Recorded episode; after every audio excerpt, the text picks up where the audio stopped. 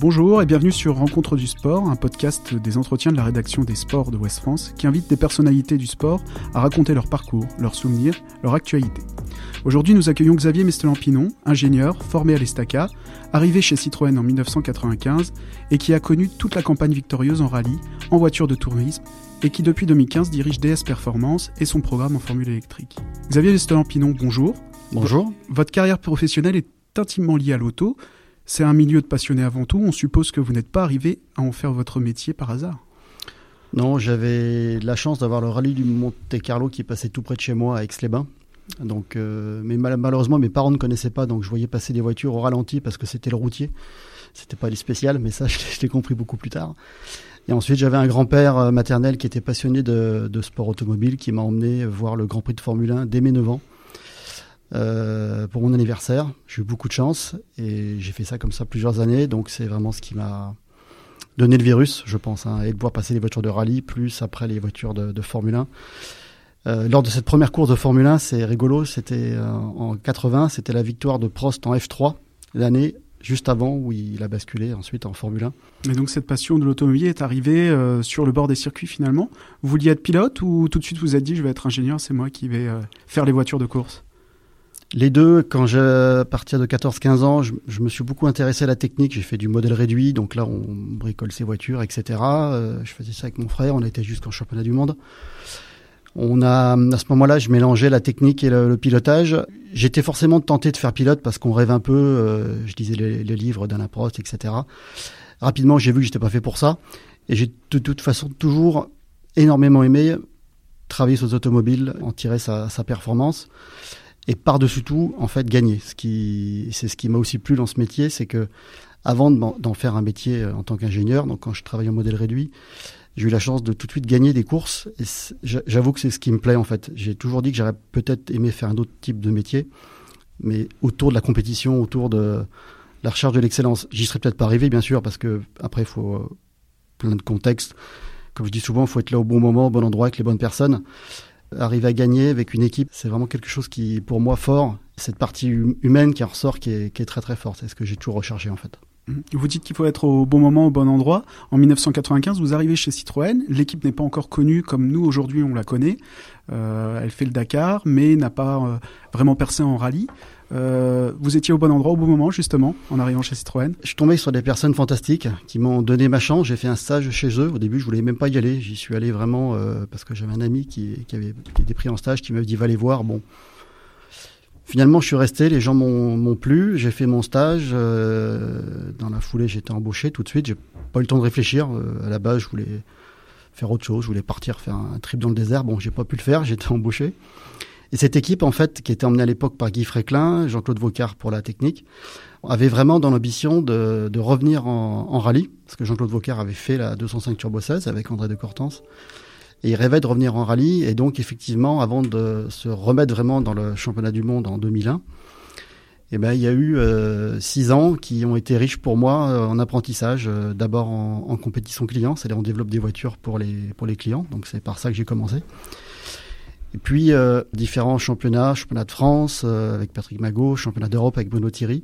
Et ensuite en 2001, lorsque le championnat euh, du monde débute, l'engagement de Citroën débute en championnat du monde de, des rallyes, je commence en tant qu'ingénieur de, de, Philippe Bugalski à l'époque, le pauvre Philippe qui a disparu depuis. Et voilà, et puis l'histoire est partie. 2003, on gagne le Monte Carlo avec les trois pilotes, nos trois pilotes sur le podium. Enfin bon, une histoire fantastique. Euh, voilà. Après, l'équipe était euh, vraiment extraordinaire. La, la, la richesse euh, d'une équipe qui s'est construite et renforcée au cours des années, c'est quelque chose d'important. La, la, fidélité. Euh, alors évidemment, les gens que, avec qui j'étais dans les débuts, euh, en 95, puis 2000, 2001, certains sont partis en retraite, d'autres sont arrivés, mais il y a tout un, un noyau qui a, qui a, qui a vraiment resté sur la durée et qui faisait que, que cette équipe était vraiment d'une richesse et d'une puissance qui était fantastique, associée bien sûr au fait d'avoir croisé Sébastien Loeb euh, dans, ce, dans cette aventure, c'est voilà, des choses euh, très fortes. Justement, euh, dans cette aventure euh, de, l'armée rouge, comme on vous surnommait à l'époque en, rallye, vous avez croisé euh, un champion qui est très connu, Sébastien Loeb. Vous faites partie des tout premiers à l'avoir fait rouler chez Citroën. Est-ce que vous pouvez nous raconter ses débuts avec lui, comment s'est passé même peut-être votre premier, vos premiers roulages avec lui? J'étais donc à la compétition client, donc je développais une, je crois que c'était une ZX ou une Saxo, une petite voiture Groupa. Et donc, je faisais régulièrement passer des jeunes pilotes euh, dans la voiture pour, euh, pour la mise au point. Et euh, j'avais commencé avec un pilote, et le jour suivant, on était dans les Alpes. Sébastien Loeb vient donc pour faire cette séance d'essai. C'est la première fois qu'il roulait pour un constructeur. Donc moi, je montais toujours à côté dans ces séances-là avec mon chrono. Hein, c'était à l'ancienne. Et ça m'a frappé parce que sur les premiers allers-retours, je regarde le chrono, je vois le temps, et je me suis dit, je me suis trompé, il y a dû avoir un... Enfin, je, je comprenais pas parce que le temps était quand même nettement mieux que le pilote précédent. Mais c'était la réalité, quoi. C'était... Euh, c'est un grand champion, quoi, Sébastien Loeb, c'est sûr. Donc d'avoir euh, connu ça, euh, au début, il dormait chez des amis sur le canapé. Enfin, avec Daniel Lena, ils venaient me voir pour entretenir leur voiture de reconnaissance c'est vraiment des, gens qui sont partis de, rien, quoi, des, une volonté de faire, euh, des grands travailleurs, que ce soit Seb ou Daniel. Voilà, on a fait des choses extraordinaires, quoi. beaucoup de connivence pendant toutes ces années. C'est sûr que Sébastien Loeb, c'est un, bon, c'est un pilote hyper talentueux qui apporte beaucoup, mais il a su aussi emmener toute son équipe avec lui. Euh, voilà, on est toujours resté ensemble, que ce soit dans les coups durs ou bien sûr les victoires, mais il y a aussi beaucoup de coups durs. On voit pas forcément tout il sait faire euh, là-dessus, Sébastien aussi, il a su nous, nous emmener, quoi, toute son équipe, quoi, et beaucoup de chance. Ça nous mène justement à, cette question, puisque Citroën a dominé le rallye pendant presque 15 ans. Comment on fait pour se maintenir à un tel niveau euh, Vous êtes dans l'ombre, vous êtes dans la technique. Est-ce que vous pouvez nous raconter comment, comment on fait pour être toujours aussi rapide, toujours au top? Alors c'est déjà important de, autour de soi de savoir euh, évoluer dans le temps, c'est-à-dire que quand on est jeune, on apprend des anciens, mais quand on devient un peu moins jeune, il faut avoir des, des jeunes avec nous dans l'équipe qui vont pouvoir euh, euh, ben, se former, apporter du sang neuf, enrichir, nous aider à nous remettre en question, parce que ça c'est quand même quelque chose de compliqué. Gagner une fois, deux fois, c'en est une, mais continuer à gagner sur le long terme, même si on a certainement l'un des meilleurs pilotes du monde, si ce n'est le meilleur pilote, c'est pas si pas si évident. Donc euh, on, est passé par des moments difficiles, hein, euh, mais voilà, il y a un moment, il y a cette euh, confiance euh, qu'on a envers les uns les autres, que ce soit les pilotes envers son équipe technique, mais vice versa. C'est vraiment quelque chose d'important. Il faut, faut avoir envie déjà, donc ça c'est sûr. Se faire confiance, accepter de se tromper. moi, c'est quelque chose des valeurs que j'ai toujours défendues. N'importe qui peut faire une erreur, aussi grave qu'elle soit. Alors il y a, bon, il y a peut-être des limites, mais mais il faut savoir déjà l'accepter, que la personne sache qu'elle puisse le, bah, reconnaître sans risquer euh, quoi que ce soit. Ce qui est important, c'est de ne pas la refaire.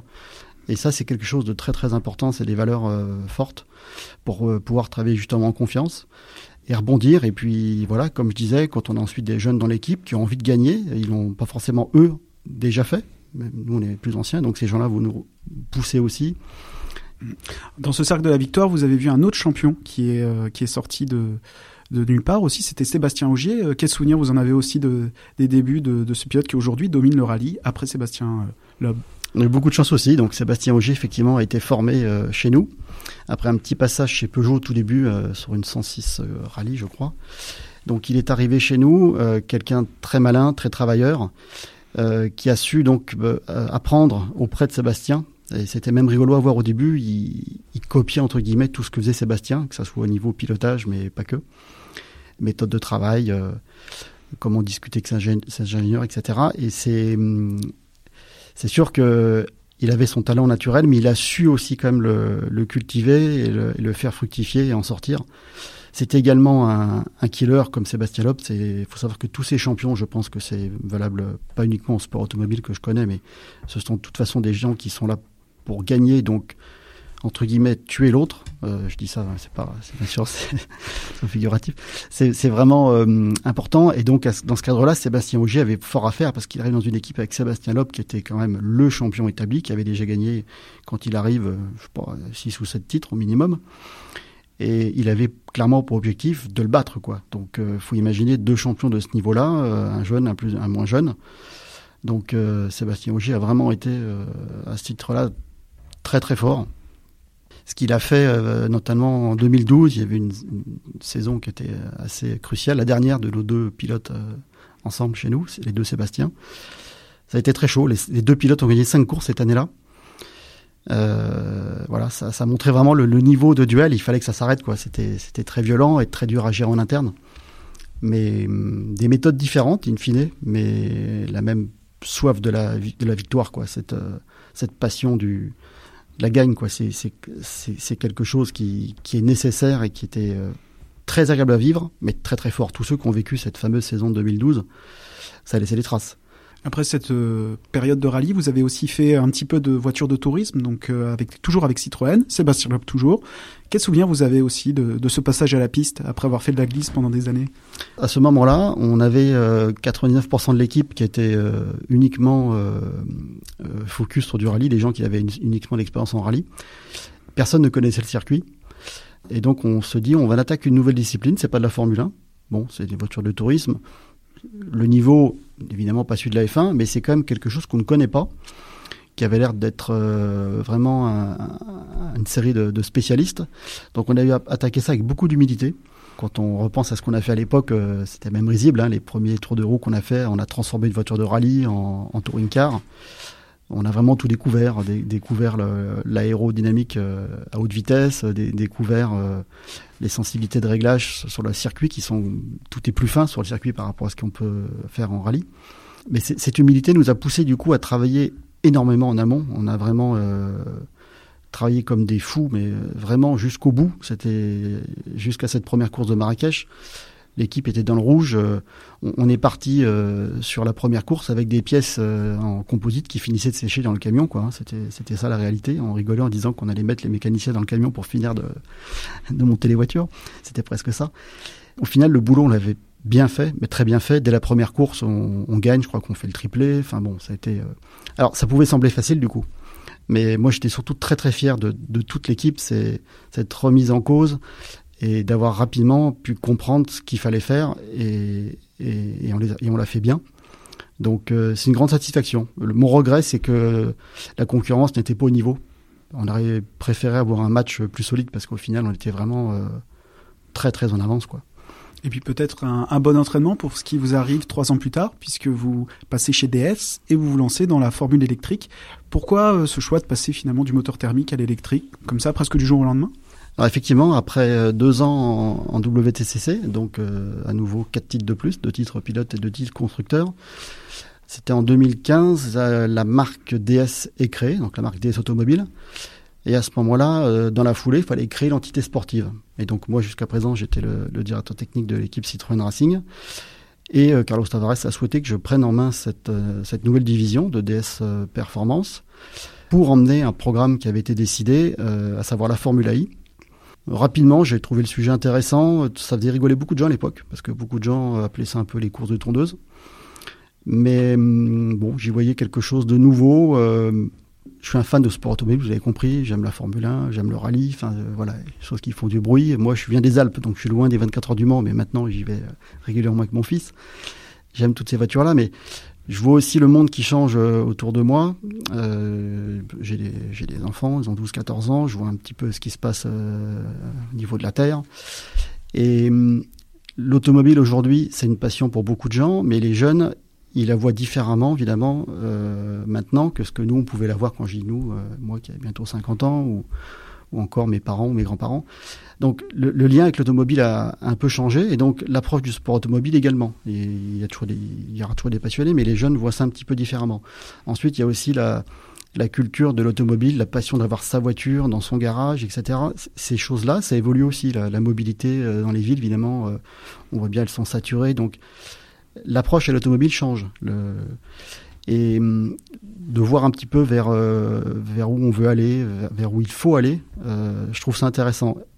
Moi, en tant que constructeur, pour derrière vendre des voitures, c'est quand même mon métier, mais également euh, en tant que citoyen, pour voir un petit peu comment bah, bénéficier d'un environnement et d'une mobilité plus efficace, plus adaptée à notre monde d'aujourd'hui. Donc voilà, ces différents vecteurs étaient très intéressants. Donc le choix de basculer euh, de directeur de DS Performance, donc à la base, on a toujours le choix, mais bon, c'est Carlos Tavares qui m'a demandé de prendre ça en charge. On me l'a proposé, mais quelque part, c'était un challenge qui m'a qui m'a rapidement euh, plus qu'intéressé parce que même avant, je m'intéressais très très fort à ça. Il y avait un peu de conviction personnelle finalement. La conviction que le monde change et qu'il faut essayer de autre chose. Et, et la Formule I, en fait, ce qui me plaît, bon, il y a la partie électrification bien sûr qui est intéressante, le fait d'être dans des villes, c'est intéressant. Mais également, il y a des essais qui sont faits, comme le, le fan boost, faire intervenir les fans pour donner l'extra de puissance aux pilotes, donc faire interagir un peu plus le public. Aujourd'hui, la tax zone aussi, ce lien avec les jeux vidéo. Euh, il y a deux ans, il y avait une course de la Formule 1 qui se disputait à Las Vegas en e-race, donc une course euh, virtuelle sur ordinateur. C'est des essais, voilà, pour essayer d'intéresser un, un autre public je trouve ça très intéressant. En ville, les courses sont silencieuses, du coup, il y a un public qui est beaucoup plus féminin, qui est, il y a plus de jeunes, il n'y a pas de risque de se faire mal aux oreilles. En fait, c'est plus qu'une course. Je dis souvent aux gens, quand on explique ce qu'on fait, ils disent oui, ok, c'est du sport automobile, les pilotes mettent un casque, c'est un, un, combat de pilote avant tout. Mais autour, il y a, il y a autre chose. Il y a, il y a tout un environnement qui fait qu'on essaie de, de montrer une autre forme de course automobile, mais une autre forme d'automobile et de mobilité. Je prends souvent un exemple qui est pour moi assez frappant. Anne Hidalgo, qui est quand même pas la personne réputée pour être euh, une mère qui, est en faveur de, des voitures, en tout cas c'est l'image qu'elle a longtemps, laissée, et eh ben c'est elle qui a organisé la première course d'automobile dans Paris. Donc on voit bien que c'est autre chose, c'est pas seulement une course d'automobile, ça va bien plus loin et je suis, très content de faire partie de ce laboratoire en quelque sorte. Qu'est-ce qui est difficile dans la Formule E, dans le fait de faire une voiture électrique par rapport à une voiture thermique? Alors, comme le dit souvent euh, mon directeur technique, maintenant Thomas, il y a, y a quelque chose d'intéressant, c'est que la plupart des technologies qu'on développe en ce moment, en fait, ou qu'on souhaite développer pour les voitures qui vont sortir dans un an ou dans deux ans, elles n'existent pas en fait. On, on, les attend, on sait qu'elles vont sortir. Il y a des, je les exemples sur les modules de puissance, tout, tout ce qui va transmettre l'énergie entre la batterie et le moteur. Euh, c'est des technologies qui, qui, sont en train d'être inventées, qui sont en train d'être développées. Et donc, euh, c'est toujours compliqué d'imaginer de, des évolutions sans connaître exactement euh, jusqu'où ça peut aller. Dans les anciennes disciplines par lesquelles je, suis passé, en fait, on optimisait un, concept connu. Il y avait très peu d'évolutions euh, techniques euh, du fait de la recherche fondamentale, des choses comme ça. Maintenant, en, électrique, vraiment, on bénéficie des, évolutions de l'industrie très, en amont par rapport à ce qui roule avec les voitures de série. Donc, on, ça, c'est vraiment un gros challenge. Et on est à nouveau en avance de face par rapport à ce qui se fait euh, en série. Et c'est une des raisons d'être de notre engagement en Formule I chez DS, mais comme les autres constructeurs euh, de l'automobile, c'est qu'on est, on est vraiment un accélérateur de R&D. Et ça, c'est quelque chose aussi de plaisant parce qu'une fois de plus, c'est une dimension qui va au-delà du, sport automobile. On, a vraiment un, impact fort pour pouvoir proposer des voitures euh, électriques à nos clients, toujours plus performantes, plus, plus efficaces. Et, et c'est intéressant. Et nous, en tant que constructeurs, encore une fois, on, on est là-dedans pour ça, mais également nos concurrents, mais également nos sous-traitants. Ça, c'est vraiment un, un, gros challenge technique. Vous êtes en train de nous dire que ce que vous êtes en train de développer sur une Formule e aujourd'hui, on pourra le voir sur les voitures dans 3, 4, 5 ans? C'est exactement ça. Ça sera jamais la pièce en elle-même pour des raisons de coût, parce qu'en voiture de course, on sert toujours à faire des voitures qui vont être euh, les, plus les plus légères possibles, avec des composants très légers, et également avec une efficacité euh, toujours le, plus élevé possible. On est, sur des rendements, ce qu'on appelle le rendement, donc c'est la capacité de transformer l'énergie dans la batterie jusqu'à la roue. On est sur des rendements proches de 100%. Évidemment, on peut pas tout, tout appliquer en, sur les voitures de série. Par contre, les concepts, euh, les concepts des composants, les concepts techniques, toutes ces choses-là, derrière, vont bien sûr arriver sur nos voitures de série. Euh, ça concerne bien sûr les batteries, les moteurs, ce qu'on appelle l'inverteur, c'est ce qui transforme le courant continu en courant triphasé pour les moteurs. Toutes ces choses-là qui sont en train d'évoluer de façon très très rapide. Ça va petit à petit euh, arriver sur nos voitures, alors chez DS, sur la DS3, la DS4, la DS5, etc. On prend souvent l'exemple qui est, très bon, les tensions de batterie. Euh, en série, on est entre 200, 300, 400 volts. Petit à petit, on monte. Nous, en Formule, I, on est déjà à 900 volts. Euh, le fait d'augmenter ces tensions, ça permet de limiter ce qu'on appelle l'intensité, la quantité de, courant en fait qui passe dans les, fils, et donc d'améliorer le rendement. Mais pour arriver à 1000 volts, c'est pas pas juste de dire euh, je mets plus de tension. Il faut les composants qui sont adaptés à ces, à ces tensions-là. Donc euh, voilà, c'est l'accélérateur de R&D propre à la course automobile qu'on avait, je dis souvent un peu ironique, mais qu'on avait en Formule 1 dans les années 1950, le siècle dernier. On retrouve un peu ça en Formule 1. On est en avance de face par rapport à ce qui se fait en série. Alors DS euh, cette année euh, est champion en titre de Formule E euh, face à de nombreux constructeurs comme Jaguar, Audi, Mercedes. C'était difficile d'avoir cette couronne de, champion du monde. C'était difficile, c'était notre quatrième année d'engagement. C'était la cible, que ce soit bien sûr moi, mais toute mon équipe, on est là pour gagner. c'est compliqué, c'est une chose de le dire, mais ensuite il faut y arriver, donc il faut arriver à assembler l'ensemble des éléments, la voiture bien sûr, les pilotes et l'équipe. Et ensuite, il faut un petit peu de chance, comme toujours. Donc euh, l'an dernier, on ramène non pas un, mais les deux titres. Ça, s'était encore jamais fait en Formule 1. Hein. le titre euh, pilote avec Jean-Luc Vergne et donc le, titre équipe avec euh, notre voiture. Grande satisfaction. C'est sûr que c'est quand on voit qui on a en face de nous, c'était vraiment quelque chose de, de plaisant. On l'a construit vraiment sur la durée. Ça n'a pas été un titre qu'on a acquis par hasard, dès la première course, euh, on avait été euh, vraiment démonstratif en termes de puissance. Tout le monde avait vu que notre performance était exceptionnelle.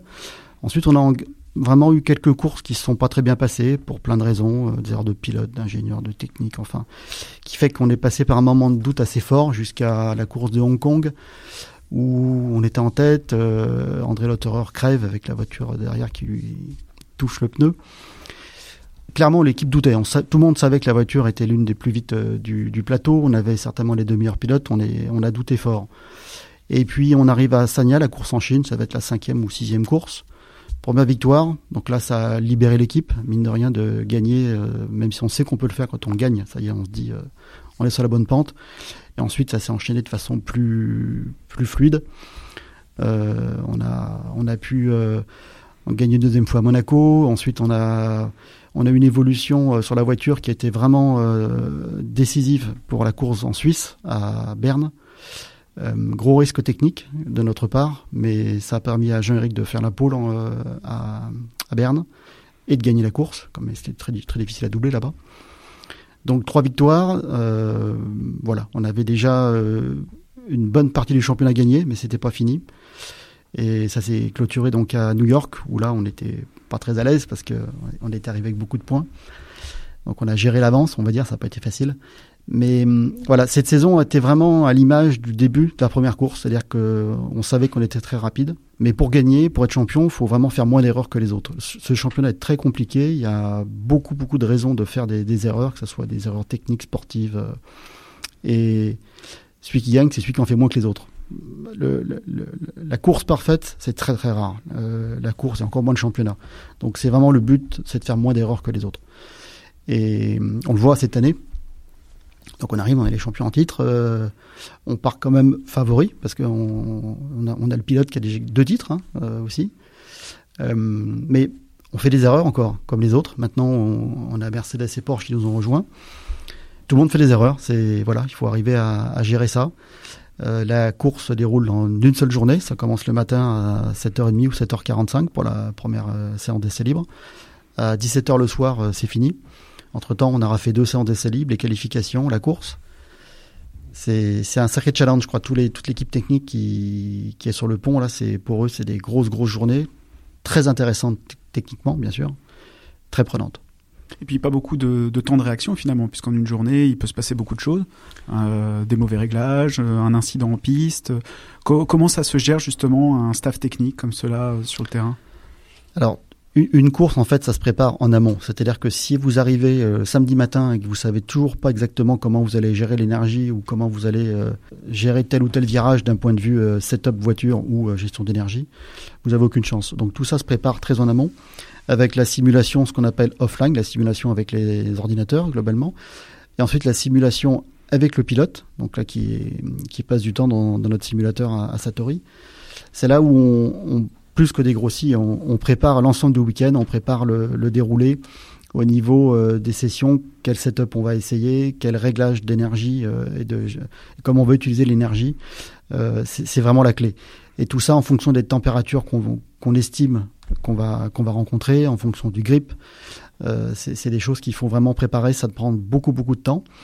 Le, propre de la Formule I, c'est de partir avec une quantité d'énergie imposée qui est la même pour tout le monde, 52 kWh. Donc c'est en gros c'est la quantité d'énergie qu'il y a dans une chez DS une DS3 euh, donc une DS3 électrique. Et avec cette batterie là, il faut qu'on fasse toute la course, à savoir 45 minutes plus un tour. Et la quantité d'énergie embarquée, ça c'est la règle est faite comme ça, ne nous permet pas de rouler à fond toute la course, comme on ferait avec une Formule 1 ou une voiture des 24 heures du Mans. Donc pour arriver à faire ces 45 minutes plus un tour, il faut par endroit ce qu'on appelle lifter. Donc on lâche la pédale de gaz, on ne touche, on touche à rien, la voiture est en roue libre. À d'autres moments, on va tirer une, palette au volant qui va en fait transformer le moteur électrique en, système qui recharge la batterie. Donc en fait c'est un frein électrique, mais en même temps ça recharge la batterie. Et enfin à la fin vous avez les freins mécaniques qui rentrent en ligne de compte. Et donc à chaque euh, à chaque virage, il y a une séquence qui va être bien spécifique pour savoir à quel moment le pilote va lifter, lâcher les gaz, à quel moment il va recharger sa batterie et à quel moment il va freiner avec les freins mécaniques. Cet enchaînement doit être bien sûr bien déterminé, c'est pas du tout euh, fait euh, au hasard. C'est très compliqué. Il faut bien imaginer que ça se fait dans un environnement évidemment compétitif. Il y a d'autres pilotes qui vont essayer de vous doubler quand vous allez lâcher les gaz. Ou à l'inverse, vous, vous allez vouloir doubler le suite devant. Et euh, il y a d'autres contraintes également qui font que chaque fois que vous voulez recharger votre batterie, quand vous tirez cette fameuse palette au volant qui fait de la, recharge, donc un frein électrique, en fait vous faites chauffer la batterie. Et là aussi, nous, on cherche à utiliser toute la quantité d'énergie embarquée, mais également à atteindre les températures maximum au niveau de la batterie pour pouvoir justement en fait utiliser vraiment le maximum de l'énergie qu'on va pouvoir euh, utiliser sur une course. Donc tout ça c'est la stratégie. Alors ça peut paraître un peu technique. Le pilote lui il a toutes ces informations qui lui sont communiquées, soit sous forme visuelle au niveau de, son écran qu'il a au niveau du volant, soit au niveau des oreilles. Il a, des bips qui arrivent dans son casque. Ensuite, par moment, il y a aussi euh, son feeling, c'est-à-dire que lui, il va, il va des fois adapter, malgré les infos qui lui sont envoyées, adapter euh, sa consommation avec son expérience parce qu'il va juger que ça sera plus efficace ou pas. et donc, au final, ça reste quand même le pilote qui est dans sa voiture avec son volant euh, qui va euh, qui va faire que ça marche vite ou pas. Et on le voit depuis le début du championnat, c'est toujours un peu les mêmes qui sont devant. Donc c'est pas non plus un secret de dire que certains pilotes se sont bien adaptés à ce type de voiture, mais pas tous quoi. Et voilà. Donc des pilotes comme Jerick Vergne sont très adroits à ce petit jeu. Il n'est pas le seul, bien sûr. Hein. Des, des, pilotes anglais comme Sam Bird vont très très vite aussi. bien sûr, des d'autres pilotes comme Sébastien Buemi, euh, le Suisse. On a notre nouveau, euh, le nouveau coéquipier de Jean-Yves cette année, donc euh, André Félix D'Acosta, Antonio Félix D'Acosta aussi qui s'est bien fait. Enfin, ils sont plusieurs maintenant, mais je suis pas convaincu que des pilotes qui viennent de l'endurance ou de la Formule 1 se font, vont tous se faire à ce type de, pilotage. C'est une, une, forme très intéressante d'ailleurs de, de, ce sport. Xavier Mester-Lampinon, quel objectif pour DS cette saison? Ça va être le titre, une nouvelle fois, avec vos pilotes et avec l'équipe? Oui, alors les titres. Non, on est, c'est très dur. Bien sûr, on est là pour gagner. On sait que c'est difficile, mais on est tous euh, clairement euh, en bataille pour les titres. On sait qu'on a à nouveau la voiture, les pilotes et l'équipe pour gagner.